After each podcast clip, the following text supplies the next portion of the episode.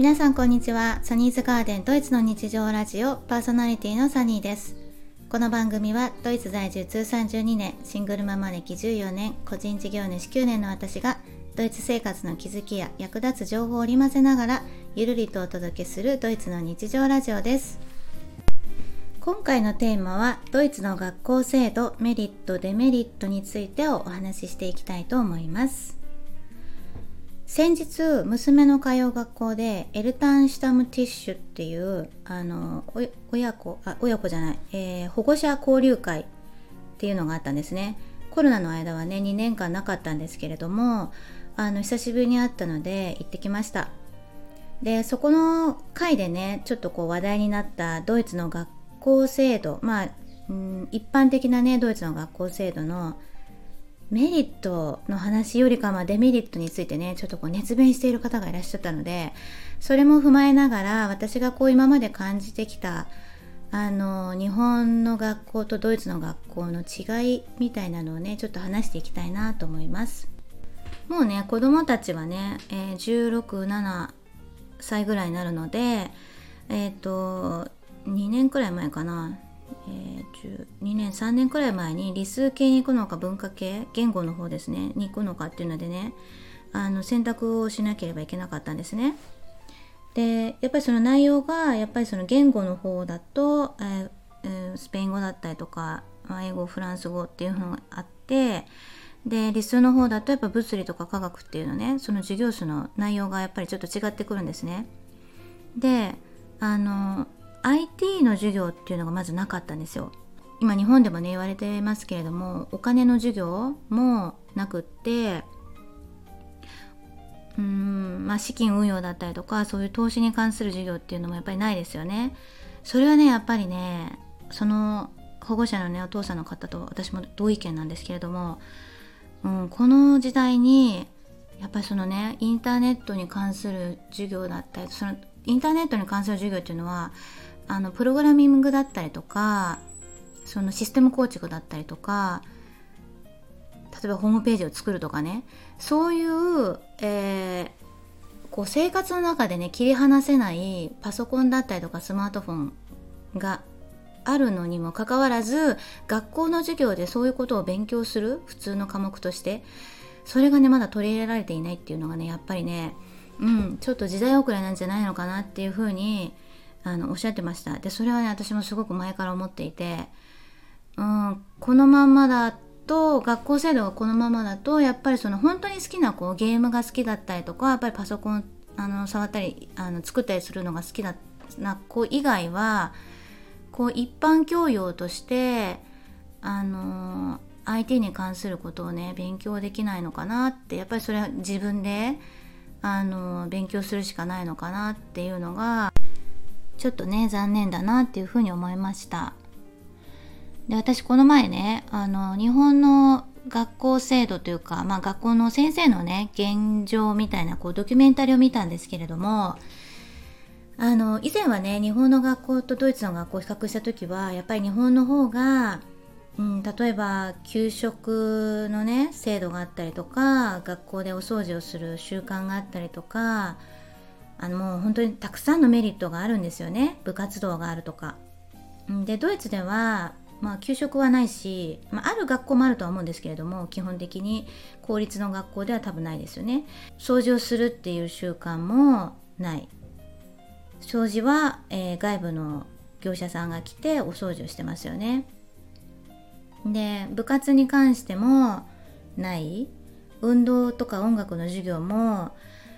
うーんほとんどまあ一応あるんですけれどもうんなんかそんな日本みたいなあのクオリティの高いものは望めない、うん、っていうふうに、ね、私は前から感じてたんですね。そういうのも考えると日本の学校ってすごいなって思った時期もあったんですけれどもやっぱりそれはそれでね日本の学校の先生の大きな負担のもとであるんだなっていうのをね感じました。ただお子さんのあの性格だったりとか各ご家庭の教育方針にもよってねどっちの教育制度がいいっていうのはあの決めかねるかと思うんですけれども結局まあ私たちの場合はドイツに長く住むっていうことに決めているのでまあ合に入れば合に従いっていう感じで今までこう折り合いをつけながらやってきたようなところがあります。で放課後にねやっぱり部活動がないっていうのがねやっぱり私は一番ちょっと気にはなっていたんですけれどももうそれもあの仕方ないという感じであの諦めてますまあ大人になってからもねスポーツをすることはできるので習慣化するっていう上ではこれからでもいいのかなっていうふうに思います。ドイツのね学校に通っていて良かったなって思う点があるとするとあのまず制服がないでしょ？制服ってすごいお金かかりますよね日本で。なんか友達に聞いたらえー、いくらだっけ？制服に夏服と冬服が必要でであとボストンバッグだったりとかあ体操服とかね体操服も夏服冬服が必要でっていうのを全部入れたら、まあ、セーターとか靴とか部活動のお金とかも入れるとまあ20万円前後は必要だっていうのを聞いてあすごいなと思ったんですよ。で、まあ、制服がねだからないっていうのはやっぱりありがたいですよね。そのお洋服代ってそんなにそこまでかからないですからね。まあ本当にあのおしゃれな洋服を毎回着替えたいっていう子供に関してはまた違くはなると思うんですけれども基本的にはない。であとはですね私授業の内容で一ついいなと思うのがプレゼンテーションのこう、うん、授業があるで娘の通う学校は今モンテッソリスクールなんですけれどもそうですね。1ヶ月に、えー、2回？多い時でね1週間に12回ある時もありました。本当にあの7年生になってからは本当にしょっちゅうプレゼンテーションをやっていて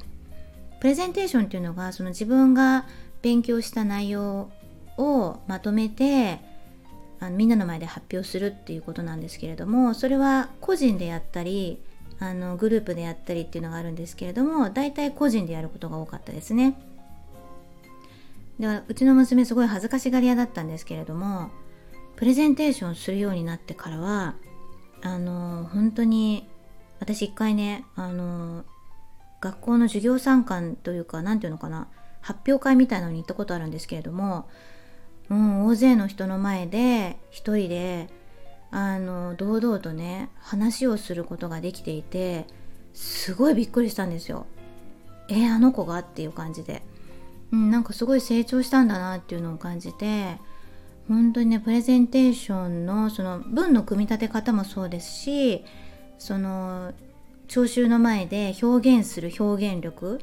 っていうのもあのその普段からのね授業で先生が教えてくれるみたいであのそういうのも得得していたし、うんまあ、理路整然にねこう自分の主張をみんなの前で発表することができているっていうこと自体ねものすごくびっくりしたんですよね。あの感動しました。サニーズガーデンドイツの日常ラジオいかがでしたでしょうか？インスタグラム、ブログの方でもゆるりと情報発信しています。今回のテーマについても、えー、過去にブログの方でも発信していますので、よかったらご覧ください。プロフィール欄に記載しておきます。朗読専用ラジオチャンネル、サニーズブックも運営しています。ぜひフォローしていただけると嬉しいです。ご質問やメッセージもお待ちしています。今週もお聴きいただきありがとうございました。